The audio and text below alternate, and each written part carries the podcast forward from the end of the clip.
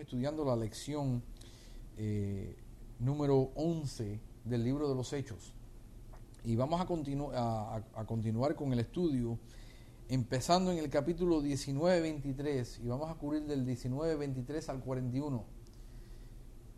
¿Qué sucedió aquí? Se, conoce como el disturbio en Asia. Pablo estaba en Asia, posiblemente en una ciudad de Éfeso, cuando, se, cuando ocurrió este asunto y se hubo una, una, un disturbio tan grande que por poco tienen que llamar al, al, gobierno romano o estaban en peligro de que el gobierno romano viniera e, interviniera en este asunto. Este estudio se divide en básicamente tres partes. Una instigación, la gran sedición y la apaciguación de, de esta multitud que se había eh, congregado para, para básicamente tener un disturbio. so, vamos a ver qué fue lo que pasó. Un, trasfondo, vamos a coger un trasfondo un momentico de, lo que, de lo que está pasando en esta parte de Asia. ¿okay? Está en una, en una ciudad posiblemente de los Efesios. Se está argumentando de una diosa llamada Diana, Diana de los Efesios. Diana era considerada como la diosa de la fertilidad. Inclusive se le había hecho un templo grandísimo. El templo medía aproximadamente 350 pies por 150 pies. Y se le había dado este templo a la diosa Diana. Dice que había, la diosa Diana dice la Biblia y dice también la historia que cayó de Júpiter, del cielo. Posiblemente lo que había caído del cielo era un meteorito y tenía la forma de una mujer con muchos pechos, con muchos senos. Entonces por eso que le pusieron la diosa de la fertilidad, porque tenía muchos senos. Era una piedra que parecía una mujer. Esto no es nada raro. Hoy en día nosotros vemos en, la noticia que se apareció la Virgen María en una pared, se apareció la Virgen María en, un árbol, se apareció la Virgen María en una nube. Entonces esta gente tenía las mismas suspeticiones que tiene hoy en día la gente religiosa, que se le aparecen dioses y diosas y, vírgenes y esto y lo otro en todos lados. Entonces, eh, inclusive era, era considerada la diosa de la fertilidad que tenían en los templos lo que le llaman las vírgenes vestales. Estos no eran vírgenes, estos eran prostitutas del templo que los hombres se podían ir y por dinero se acostaban con ella para tener hijos. Esto era conocido, que, esto era lo que se hacía en este templo. Era básicamente un prostíbulo eh, religioso. Y eh, el lugar donde ellos se encontraban en este disturbio que va en todo el mundo era conocido eh, como el teatro. Este teatro está en, esa área, cabe, tiene aproximadamente 500 pies de diámetro. Todos los teatros en el tiempo de que lo, lo hacían, lo hacían pegado a una montaña, los, sacaban de una montaña, del lado de una montaña, y daba siempre para el mar. ¿Por qué? Porque las olas y el viento que sale del mar carga el sonido. Una persona se puede poner abajo y hablar, y hablarle a 500 personas y con un sistema de amplificación natural. Eh, cabían aproximadamente 25 mil personas en este teatro. So, ya tú sabes cuántas personas habían salido para reunirse, que decidieron reunirse ahí por la multitud que había. ¿Ok? Entonces, lo que vamos a entrar es en este estudio ahora, en que vamos a encontrarlo en el 1923. Hubo por aquel tiempo un disturbio no pequeño acerca del camino. Están hablando de los cristianos, de la, del cristianismo. Se les reconocía en ese tiempo como el camino. Porque un platero llamado Demetrio, que hacía de platas templecillos de Diana daba no poca ganancia a los artífices, a los cuales reunidos con, con a, los cuales reunidos con los obreros del mismo oficio, dijo, varones, sabéis que de este oficio obtenemos nuestra riqueza. Pero veis y oís que este Pablo, no solamente en Éfeso, sino en casi todo Asia, ha apartado a muchas, a muchas gentes con precisión persuasión, diciendo que no son dioses lo que se hacen con las manos. Y no solamente hay peligro de que este nuestro negocio venga a, descreditarse, sino que también que el templo de la gran diosa Diana sea estimado en nada y comience a ser destruida la majestad de aquella quien venera toda Asia y el mundo entero. Cuando oyeron estas cosas, se llenaron de ida y gritaron diciendo, grande es Diana de los Efesios. Tienes que entender que cuando tú empiezas a ver de toda religión, eventualmente sale el comercialismo. Jesucristo dijo que de nosotros iban a hacer negocio el mundo, iban a, iban a comerciar con nosotros, los cristianos. El primer insulto de este hombre era de proteger su billetera, de proteger su entrada financiera. La religión tiende por sacar del hombre la codicia que hay en ello y por ende poner el hombre que quiere sacarle provecho a los asuntos religiosos. Esto no es nada nuevo. Por años la religión católica ha vendido de todo y todas las religiones. Yo te estoy hablando de la católica porque de ahí salí yo. Entonces yo te estoy hablando con, con lo que yo conozco. Yo no conozco de todas las religiones del mundo ni me trato de ser experto de todas las religiones del mundo porque entonces voy a gastar mi tiempo haciéndome experto todos los días en algo nuevo. Porque Satanás tiene la manera de crear una religión nueva. Eh, muchos años atrás era la nueva era. Ya la nueva era se quedó atrás. Ahora está la iglesia emergente. Y metido dentro de nosotros, de nuestros cristianos, están saliendo gente y moviéndose en ese movimiento. Pensando que es algo que la iglesia y Jesucristo está mandando. Pero lo primero que hay del religioso, del que está metido en esto por lucro deshonesto y quiere sacarle provecho al asunto, es de que se preocupa primero por la pérdida de dinero. Esto no es raro porque Jesucristo le dijo en Timoteo y lo dijo en Tito también, que el que quiere ser un pastor, el que quiere ser líder de gente, no lo puede hacer por ganancia deshonesta y por querer lucrar del asunto. Esto es un asunto de amor. El ministerio es un asunto de amor, si no lo puedes hacer por amor. ¿Y qué es lo que ha pasado? Y esto ha pasado en muchas iglesias, inclusive en iglesias nosotros tenemos que hablar de este asunto porque nosotros no podemos echarle el dedo a todo el mundo y no lidiar con nuestros propios asuntos. No, la iglesia católica es así, los mormones son así, ¿y nosotros qué? Porque hay mucha gente que empieza en el ministerio porque Dios los llama. Y entran en el ministerio y empiezan a ministrar, y empiezan a levantar una obra, y empiezan a hacer, y Dios bendice el asunto. ¿Y qué pasa? Que llega un punto que el ministerio se convierte tan grande que la persona estaba tiempo completo en el trabajo de él, en su oficio, y, era un pastor o un ministro de tiempo medio. Pero el ministerio ya le demanda más tiempo y ahora él tiene que dejar su trabajo, su oficio, su carrera, si quiere de verdad ejercer en el ministerio. Dios lo, te va a poner en esa posición siempre. Vas a escoger una cosa o la otra. Y si el Dios bendice y Dios te, entonces Dios va a proveer. Entonces Dios quita el salario por acá y te tiene que dar un salario el ministerio. A lo mejor a veces tienes que tomar hasta un corte en tu salario. Está bien, y lo quieres hacer porque estás enamorado del ministerio y de la obra de Dios y quieres ayudar a la obra y quieres hacer lo que Dios te ha mandado. Pero después pasa algo en muchos ministerios y lo he visto que ya eso se convierte, en vez de ser algo que tú hacías por amor, ahora le empiezas a proteger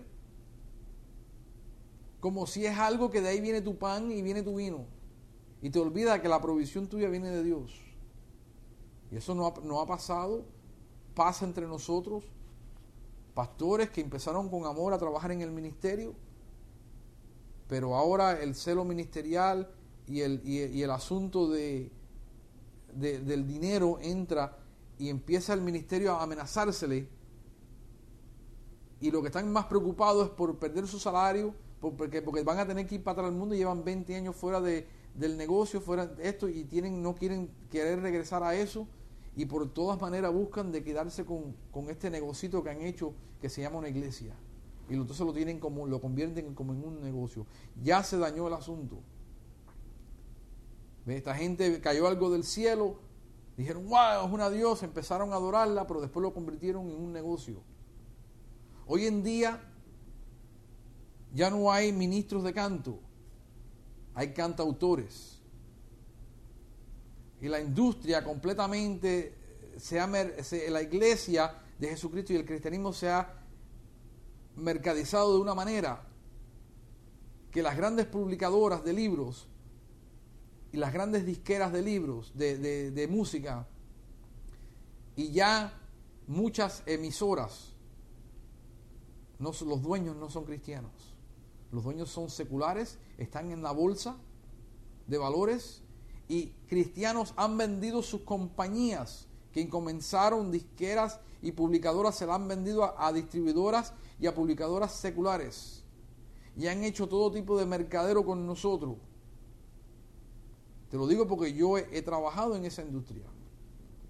Yo he estado detrás de las escenas en, en lo que es la publicación, la discografía, el radio, la televisión, la producción y lo he visto todo esto, que se ha convertido en un negocio, que si no sueltas el dinero, ahí no se mueve nada. Y te digo, yo he estado en, situaciones que, él, le, estaba comprando a una compañía que era cristiana, una disquera, y nos anuncian que nos, vendieron, se vendieron a una compañía secular. Y, la, y lo que nos tratan de vender a nosotros es que bueno, ahora lo que vamos a tener la oportunidad de nosotros entrar ahí en una compañía secular y transformar esa compañía secular para que sean cristianos. Eso es un cuento. Lo hiciste por dinero, te vendiste por dinero. Y es así. Hoy en día nosotros estamos igualitos que el mundo, dándonos premios unos a los otros en la televisión. Yo tengo un problema muy serio cuando un ministro se llama un ministro, pero no me puede ministrar a que yo no le suelte los 15 dólares los 19.99, los 25 dólares que cuesta el libro. Un libro hispano cuesta 68 centavos a 90 centavos publicarlo en Colombia, donde están grandes publicadoras, las impresoras eh, hispanas. El costo de mercadero y de distribución y de, y de pagarle a este y pagarle a fulano y pagarle a Mengano, cuando vienes a ver tiene un libro que cuesta 90 centavos y tienes que pagar 29 dólares por él. Cuando tú eres un ministro y dices, yo voy a venir a cantar, pero si no me dan 10 mil dólares no canto. Eso está hoy en día en los contratos. Si no me ponen en el mejor hotel y no me ponen aquí y no me ponen allá, yo no ministro. Entonces, tenemos que cuidarnos nosotros de apuntarle el dedo a todo el mundo y decir, ¿y qué está pasando con nosotros, los cristianos? Estamos metidos en lo mismo. Hemos convertido imágenes el disco lo hemos adorado, hemos adorado el libro y nuestras propias creaciones la hemos llegado a adorar. Y se han convertido más importantes que cuando ya eso se amenaza. Yo he visto ministerios grandes, grandes, que le han dicho, mira, salte de esto y salte del otro porque el ministerio se te va a venir abajo. Y han dicho, yo no puedo, tenemos contratos firmados, tenemos obligaciones, no podemos salir en un asunto, vamos a tener que seguir adelante aunque se venga abajo. Y hombres grandes en el ministerio con tristeza, lo digo que han caído en todo tipo de problemas, presos por sacarle dinero al ministerio, por robarle al ministerio, todo por el amor al dinero, porque querían aguantar lo que tenían y no lo querían soltar. Y este es el problema que tenemos, que tenemos que entender que esto pasa hoy en día como pasó en este tiempo. Hemos convertido las iglesias en unos templos de adoración personal. Hemos convertido el, el logro ministerial como en algo que nos podemos gloriar de decir somos celebridades, somos artistas. Hoy es más importante que uno sea un autor, que sea un cantante, que decir precisamente ser un siervo, ser un pastor. Eso no tiene mucho valor. Y una industria entera se ha creado. Lápices cristianos, barajitas cristianas. Y todas estas cosas no son malas. Pero el problema es que cuando yo tengo que pagar dos veces más por un lápiz porque tiene la, la, imprenta cristiana que lo que tengo que pagar en un lugar comercial y se puede y viene de China porque viene del mismo lugar, no lo fabrican aquí en los Estados Unidos. Yo tengo un problema con ese asunto. ya se ha convertido en un lucro. Ahora, 28 dice, y cuando oyeron estas cosas, se llenaron de ira y gritaron diciendo, grande es Diana de los Efesios. ¿Qué cosa? Primero, que iban a perder el dinero y segundo, que Diana no, no iba a ser una diosa y nadie la iba a venerar. Claro, una cosa está ligada con la otra. Si ya Diana no es venerada, entonces vamos a vender menos templecillos. Que si es bien venerada, vendemos más templecillos. Está todo ligado. Y la ciudad se llenó de confusión. Y una, y uno, y, una se lanzaron al, a una se lanzaron al teatro, arrebatando a Gallo y Aristarco, macedonios, compañeros de Pablo. Ahora nótate lo que pasa. Hay dos gente que son arrastradas, tres gente. Gallo y Aristarco, que eran compañeros de Pablo. Y queriendo Pablo salir al pueblo, los discípulos no lo dejaron. Y literalmente se lo, se lo impidieron y se lo prohibieron que él saliera. Es lo que se traduce en la palabra original. También algunas de las autoridades de Asia, que eran sus amigos, le enviaron un recado rogándole que no se presentase en el teatro. obviamente ya Pablo había tenido una influencia grande en el gobierno, porque eran amigos de él, gente del gobierno de esa provincia, que era una provincia romana. Eh, eh, Dios, a través de Pablo, ya había convertido a mucha gente de lugares y posiciones altas. le dijeron, mira, no salga, este asunto está grave. Estamos hablando de que veintipico, mil personas se lancen a la calle y te quieran linchar. No salgas para allá. Unos pues gritaban una cosa y otros otra, porque la eh, concurrencia estaba confusa y los más no sabían por qué habían reunido. Ese es el problema de la histeria y de la histeria de gente que están metidos en cosas religiosas, que se arma un asunto y ya todo el mundo sale para calle y no sabemos ni por qué estamos aquí reunidos. Había una confusión tremenda. Nadie sabía por qué se había reunido. Esto es una histeria. Y esto es lo que pasa también, escucha. Y, y cuidado con usar métodos del mundo, que son del mundo, para causar una reacción que no es legítima en la gente. Esa, esa motivación secular, el cranque que se le mete a la gente emocional para que brinquen y salten y, estén aquí, estén allá y después la gente no sabe ni por qué lo hicieron. Porque sale el predicador gritando por un lado, gritando por el otro, brincando, saltando, haciendo mano y te, da un cranque emocional y te dice las palabras correctas para eh, coger a tu alma y, buscar la reacción que Él quiere en ti y, artificialmente manipularte. Cuidado con eso. ¿Qué pasa? Pablo le había dicho que ellos estaban diciendo que Pablo dijo que esta gente no eran dioses, que, que Diana no era dioses.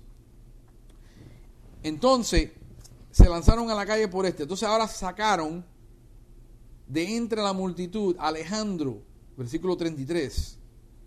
Empujándole los judíos, entonces Alejandro pidió silencio con la mano y quería hablar en su defensa ante el pueblo. Pero cuando le conocieron que era judío, todos a una voz gritaron casi por dos horas, grande es Diana de los Efesios.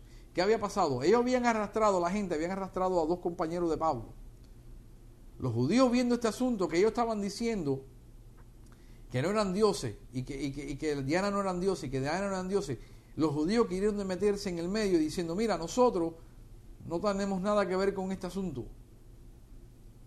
Pero ellos reconocieron que eran judíos y sabían lo que judíos creían. El judío quería jugar las dos caras de la moneda. Quería decir, mira, nosotros queremos pan, el asunto no es con nosotros, el asunto es con los cristianos. Pero la ley y ya Jehová había dicho que eso no eran dioses. ¿Cómo lo sabemos? Vete al Salmo 115. Salmo 115 del 3 a 8. Dice, semejante a ellos son los que los hacen y cualquiera que confía en ellos. Y le decían que no era, esto, Dios dice mismo que no, era, no eran dioses. Ahora, vete a mm, Isaías 44. Isaías. Se me perdió Isaías. Isaías 44. eh, del 9 al 20. Mm, vamos a ver.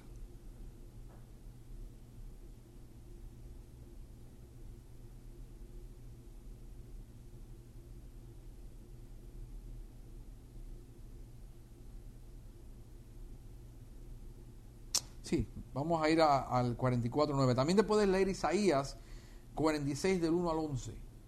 Ese es otro, otro capítulo. So, tienes, tienes Salmo 115 del 3 a 8, Isaías 44, 9 al 20 y Isaías 46 del 1 al 11. Vamos a entrar central del 9 al 20. Los formadores de imágenes eh, de talla, todos ellos son vanidad. Y lo más precioso de ellos para nada es útil. Y ellos mismos son testigos para su confusión de que los ídolos no ven ni entienden. Ve que los judíos mismos querían esto, pero los, judíos querían jugar las dos partes de la moneda y decir, vamos a aclarar este asunto que nosotros no estamos metidos en esto, pero sí estaban porque ya ellos se identificaron con la palabra, con la ley de Moisés y con Dios. Y, y Dios le prohibía esto. Versículo 10. ¿Quién formó un Dios o quién fundó una imagen que para nada es de provecho? He aquí que todos los suyos serán avergonzados, porque los artífices mismos son hombres. Todos ellos se, junt- se juntarán, se presentarán, se asombrarán y serán avergonzados a una. El herrero toma la tenaza, trabaja en las, en las ascuas y le da forma con, con los martillos y trabaja en ellos con la fuerza de su brazo. Luego tiene hambre y le, fa- y le faltan las fuerzas. No bebe agua y se desmaya. El carpintero tiende la, re- eh, tiende la regla, lo señala con, eh, con al, am- a- almagre, lo labra con los cebillos y le da figura con, con el compás. Los hace de, en forma de varón y semejanza de hombre hermoso para tenerle en casa. Ahora escucha, 14. Corta cedros y toma cipres y encina que crecen entre los árboles del bosque. Planta pino que se críe, que se críe con la lluvia. 15. De él se sirve luego el hombre para quemar y toma de ellos para calentarse. Enciende también el horno y, y cose panes. Hace además un dios y lo adora. Fabrica un ídolo y se arrodilla delante de él. Parte de- del, leño quema en el fuego. Con parte del que come carne, eh, que come carne, prepara un asado y se sacia después y se calienta y dice, oh, me he calentado, he visto el fuego. Y hace del sobrante un, del sobrante un dios, un ídolo suyo, se postra delante de él y lo adora y ruega diciendo, líbrame porque mi Dios eres tú. Qué absurdo, qué absurdo es el hombre de coger un material que él mismo formó con sus manos y postrarse delante de él y llamarlo un Dios. ¿Sabe por qué? Porque este asunto, porque el hombre dentro de sí, el hombre natural, el hombre carnal es un ególatra y lo único que piensa es en él. El hombre se hace imágenes de acuerdo a su imagen y a su concupiscencia. ¿De qué servía la diosa esta sino para tener nada más que relaciones sexuales con prostitutas en un templo? Ve, ellos hacían un Dios que le permitía en su carne hacer lo que ellos le daban la gana de hacer naturalmente. Y le llamaban su Dios. Claro, lo que ellos más deseaban era su Dios. Ellos estaban entregados a la idolatría que le daba, le daba licencia para fornicar. ¿Estás entendiendo? El hombre lo que cría es imágenes a su semejanza. En vez de él ser, él fue diseñado para ser creado a la semejanza de Dios, pero sin embargo, él lo que hace es auto idolatrarse. Al él, a él crear algo con sus manos y postrarse delante de él y adorarle, él lo que se está adorando es a él mismo. Porque él mismo creó esa imagen a su semejanza. Y es lo que hace el hombre. Ahora,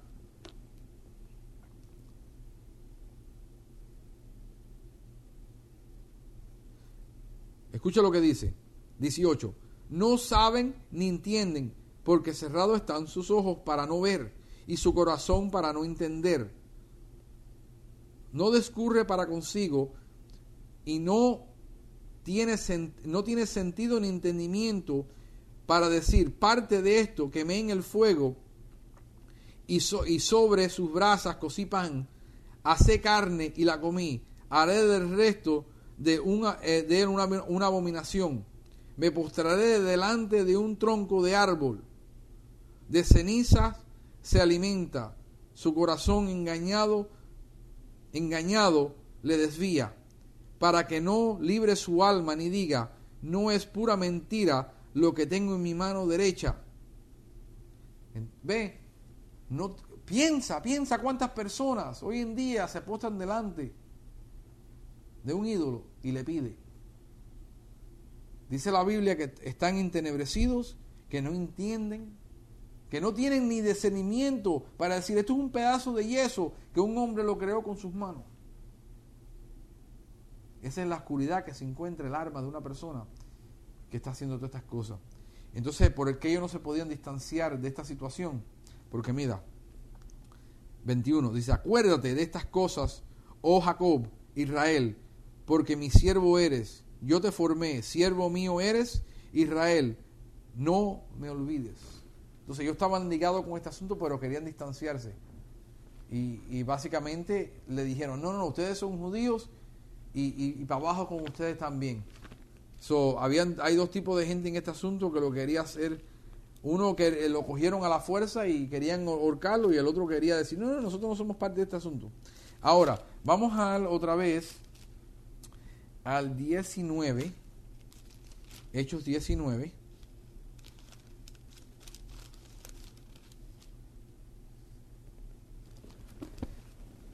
Versículo 34 dice, cuando los conocieron que eran judíos, todos a una voz gritaban casi dos horas, grandes Diana de los Efesios. Lo que yo quiero saber es cómo entendieron que eran casi dos horas, porque en ese tiempo yo no sé que habían relojes no sé, el texto lo busqué en el griego y lo busqué en el hebreo y lo busqué en, el arameo, lo busqué en todos los idiomas. Y dos es dos y horas es horas. No entiendo cómo entendieron que fueron dos horas, pero bueno. Eh, eso cosas que yo, cosas que yo me hago pregunta cuando yo leo mi Biblia. Yo quiero saber cómo ellos supieron que eran dos horas. Porque a veces tú sabes que se le pone en el texto para que el texto fluya y el escritor le agrega algo. No, aparecen en los originales que eran dos horas, pero no entiendo por qué, grandes Diana de los Efesios. Entonces, ahora entra la parte de, la apaciguación. Ellos entraron y seducieron a todo el mundo y todo el mundo se lanzó a las caras y ahora viene este tipo llamado el escribano. Entonces el escribano cuando había apaciguado la multitud, dijo, varones efesios, ¿y quién es el hombre que no sabe que la ciudad de los efesios es guardiana del templo de la gran diosa Diana y de la imagen venida de Júpiter. Fíjate que, la ciudad tenía que ser guardiana del templo porque el templo no puede guardiarse solo. Pero bueno, eso es otro, otro asunto. Tú, tú lo has visto, ¿no? Que, salen por las calles, das por las vecindades, especialmente aquí en Miami, en el sur de la Florida. Y hay un santo, una imagen, una estatua metida en una casita hecha de, de, bloque o hecha de concreto, hecha de cualquier material con un pedazo de vidrio. Pero delante de ese pedazo de vidrio han cogido y han puesto una reja de hierro para que nadie se la robe. Pero se postra delante de esta imagen y le pide a la imagen que lo proteja, que le dé prosperidad. Pero obviamente la imagen no puede protegerse el mismo. Piensa lo, absurdo que es el asunto. Se gastan miles de dólares para proteger una imagen que le están pidiendo que lo proteja, pero la imagen mismo no se puede proteger. Pero bueno, 36 puesto que esto no puede contradecirse. Es necesario que os apaciguáis y que nada hagáis precipitadamente. ¿Por qué habéis traído a estos hombres sin ser sacrilegios ni blasfemadores de nuestra diosa?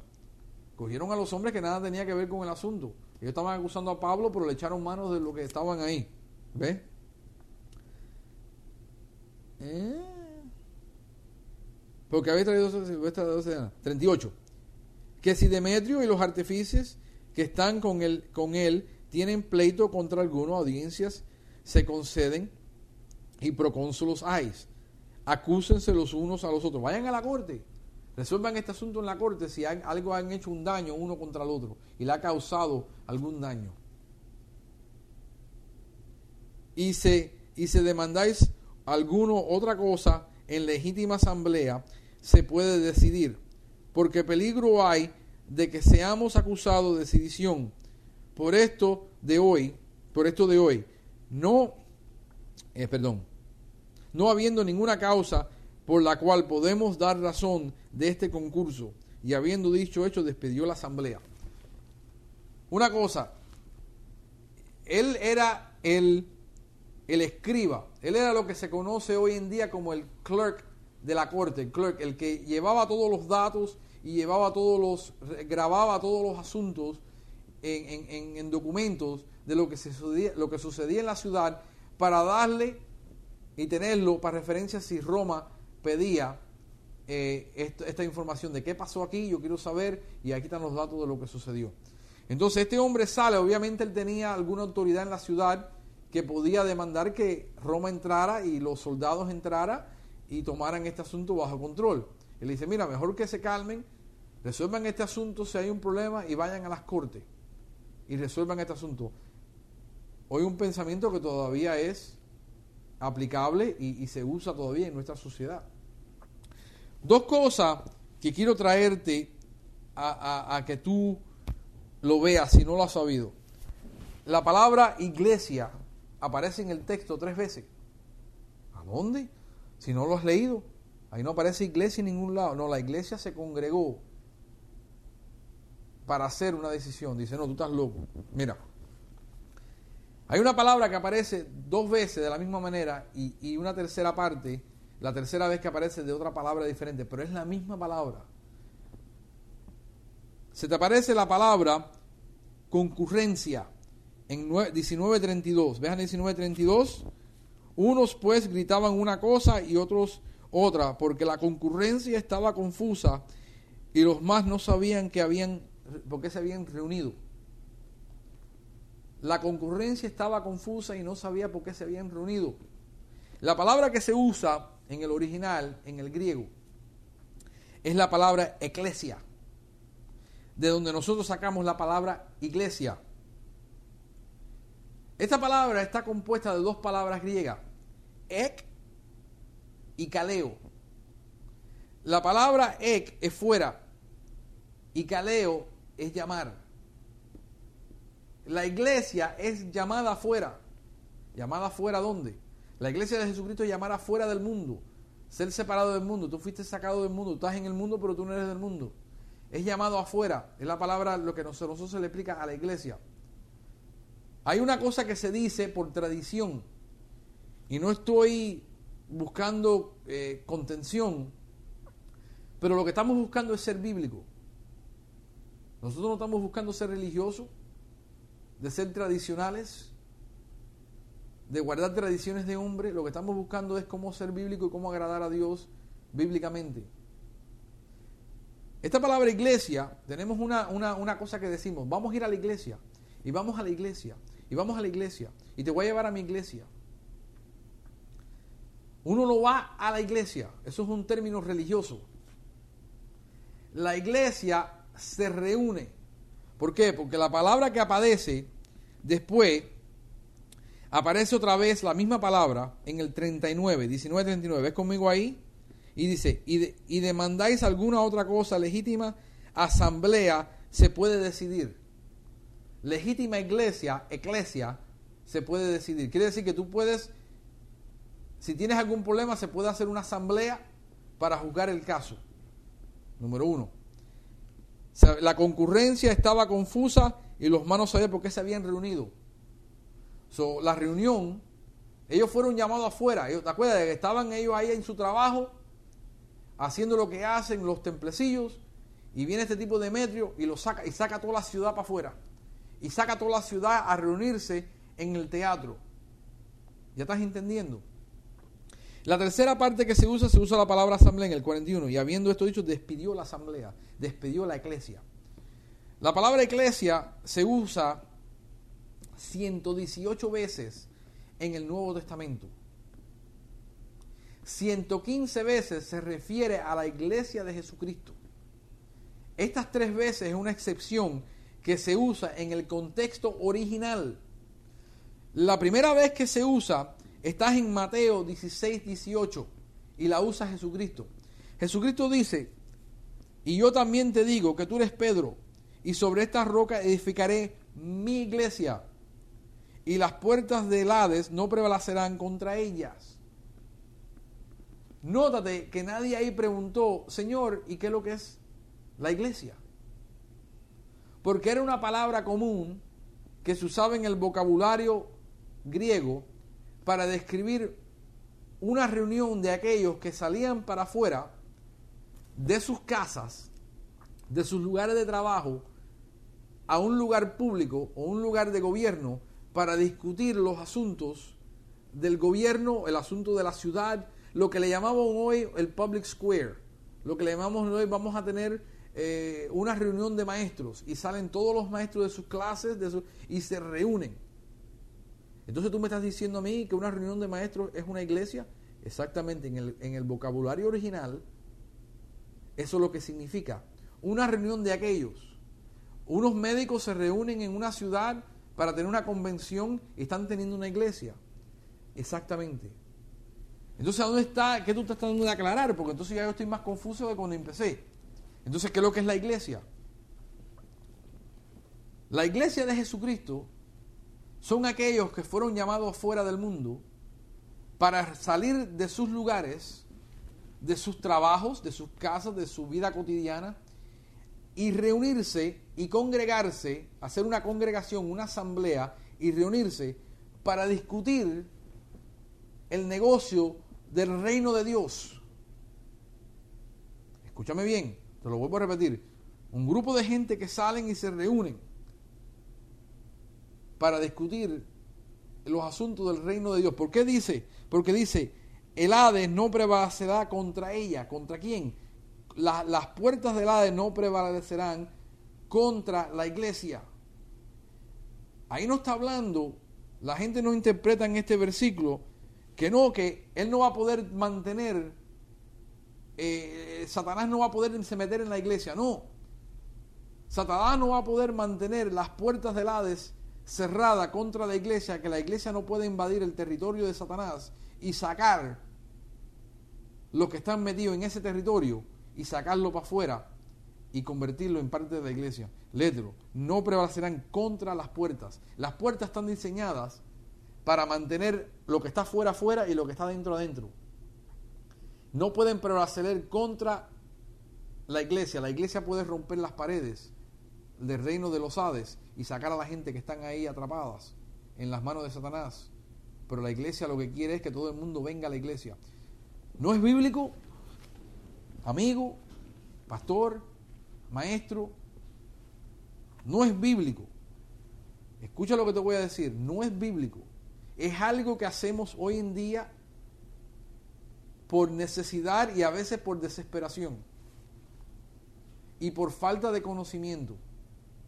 No es bíblico de invitar al mundo a la iglesia. Hoy lo que, hoy lo que los púlpitos y los pastores desde los púlpitos y la gente está diciendo, invita a fulano a la iglesia, invita a mengano a la iglesia. Yo te voy a decir a ti, si yo estoy reunido y yo soy un médico, estamos reunidos una serie de médicos discutiendo asuntos médicos, de cómo vamos a hacer nuestro trabajo médico mejor y cómo vamos a ser exitosos en nuestra profesión médica. ¿Qué es lo que hace un mecánico de carro metido en esa conversación? El mecánico de carro se reúne con, los médicos y se queda atónito porque no entiende nada. Él entiende de una válvula de un carburador, pero la válvula del corazón y no sabe cómo funciona. Y es lo mismo lo que le estamos diciendo al mundo. Yo quiero que tú invites a todos tus amigos mundanos y que vengan a la iglesia, vengan a nuestra reunión y que ellos alaben con nosotros y adoren con nosotros. La Biblia dice que lo que es espiritual es discernido espiritualmente, pero lo que es carnal es carnal. Y lo que no son, para ellos dice que son locuras las cosas espirituales, porque no la pueden discernir porque son discernidas espiritualmente. El hombre carnal no puede discernir lo espiritual. la reunión cristiana no es para que venga todo el mundo del mundo y se junte con nosotros, los cristianos, y ahora mismo alguien se está horrorizando lo que tú dices, pero tengo un punto. Y escucha el final. La Biblia no nos manda a llamar a gente a la iglesia, a que se reúnan con nosotros. Porque si levantan las manos y aplauden y cantan, están alabando. ¿Qué están alabando si no conocen, no tienen una relación con Dios? Porque al final lo invitamos y hacemos el llamado al altar. Y si tú quieres tener una relación con Jesucristo y conocerlo íntimamente, y quieres entrar en una relación con entonces ven al frente. Entonces, ¿qué estaban haciendo anteriormente? Nada. Están ahí haciendo todas las mociones, haciendo todo. El mecánico está sentado entre los médicos, no entendiendo nada, pero dice, sí, está bien, ok. Porque esto es lo que se hace. Porque ya estamos acostumbrados a la religión. Estamos acostumbrados a que íbamos a la misa. No entendemos nada porque la misa era en latín. No entendíamos nada, pero teníamos que sentarnos ahí la hora y media y decir así, levantarnos, sentarnos, repetir y hacer todo lo que se hacía. La Biblia te manda y ordena a cada creyente a traerlo a Jesucristo, a presentarle el Evangelio de salvación, que entonces al convertir su alma y al convertir su corazón a Cristo, lo hace automáticamente miembro de la iglesia. No, que yo soy miembro de esta iglesia y yo soy miembro de esta iglesia, yo soy miembro de la iglesia de Jesucristo y no de la denominación, porque hay una confusión ahora también con eso. Dice, tú eres miembro de la iglesia de Jesucristo, hay una... ¿De qué, ¿De qué Jesucristo y de qué iglesia? No, no. Del cuerpo de Cristo. Y yo lo que tengo que hacer es presentar el Evangelio, que vengan a Cristo. Y después que vienen a Cristo, se reúnen con nosotros en los servicios. Entonces sí pueden alabar y sí pueden decir, Abba Padre papito Dios, porque tienen una relación íntima con su padre. Pero mientras tanto, pueden repetir Abba Padre y no están entendiendo lo que están diciendo. Porque no hay un testimonio. Dice que, dice que su espíritu da testimonio a nuestro espíritu que somos hijos de Dios. Es como invitar una pila de gente que no son hijos legítimos e invitarlo a una reunión de cena, eso es un poco incómodo. Pero eso es lo que tenemos que entender. Porque, escucha, Está la iglesia de Jesucristo. Está la iglesia de Jesucristo de los últimos días. Está la iglesia católica que dice que la iglesia de Jesucristo. Está la iglesia mormona que dice que es una iglesia. Y todo el mundo tiene iglesia. Los mormones tienen iglesia. Los testigos de Jehová tienen iglesia. Los católicos tienen iglesia. Los hindúes tienen iglesia. Todo el mundo tiene iglesia. Hasta la iglesia de los satánicos tienen iglesia. Porque hay una religión de satánicos que, es la iglesia de Satanás. Y ellos tienen iglesia. Entonces, ¿en qué iglesia se congrega uno? Uno se tiene que congregar en la iglesia de Jesucristo. Pero de la única manera que tú puedes ser parte de esta iglesia no es de agregarte a la membresía, conocer el pastor, sino de ser un hijo de Dios. Entonces eres llamado afuera del mundo a congregarte con tus hermanos, que son tus hermanos legítimos, en Cristo Jesús. ¿Estás entendiendo? Tú dices, pero eso son cosas técnicas. Bueno, yo creo que son fundamentales, cosas que nos hemos olvidado, cosas que no queremos hacer y cosas que no tenemos y no queremos practicar. Porque toda la presión le cae al pastor encima. El pastor es el que evangeliza. El pastor evangeliza desde el público. Eso es lo que ya, como la gente no quiere evangelizar, la gente no quiere hacer la obra de Jesucristo, no quieren hacer la obra que Dios lo ha llamado, el pastor se ve con la obligación de decir, bueno, por lo menos si no vas a evangelizar, le traerlo a la iglesia. Y yo lo evangelizo. Y ya. Y se resuelve el asunto. Entonces él todo lo tiene que hacer porque no, no ha aprendido que dice que él le dio a la iglesia apóstoles, profetas, evangelistas, pastores y maestros para la preparación del cuerpo para la obra del ministerio. El trabajo de un pastor es preparar el, cuerpo para la obra del ministerio. Es la obra del cuerpo hacer la obra del ministerio. Hay que, hay que alimentar gente en la calle, excelente. Es, la, obra del cuerpo la que la tiene que hacer.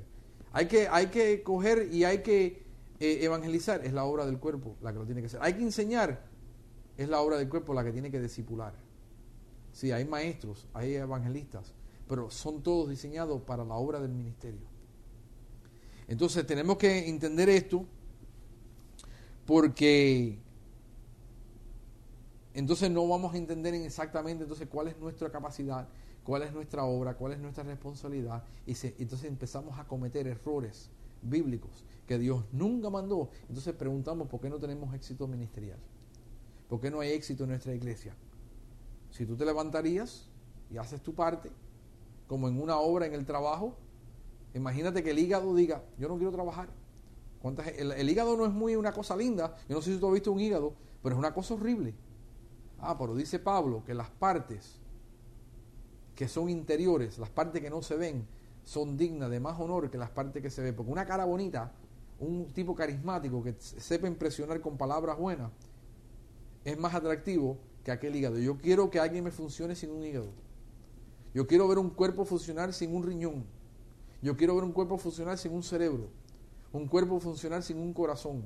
Tuve las partes interiores que nadie quiere lidiar con eso porque son horribles. Una persona la corta en la cirugía, hacen así y no quieren mirar la sangre. Esas son las partes más importantes. Las partes que nosotros vemos en la iglesia que no son muy atractivas, que nunca van a coger una cámara, nunca van a coger un púlpito, nunca van a coger un CD, nunca van a coger un libro. Esas son las partes más necesarias. Esas son las personas más necesarias, las que no son las carismáticas, las que no son aparentemente las que pueden mover las masas.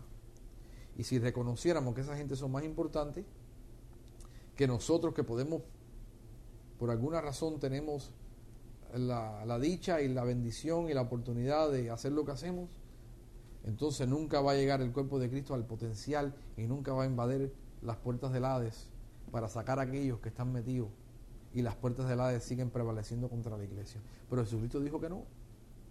Hay gente de afuera que están haciendo la obra del ministerio aunque nadie lo sabe. Mucha gente está haciendo la obra del ministerio que nadie sabe.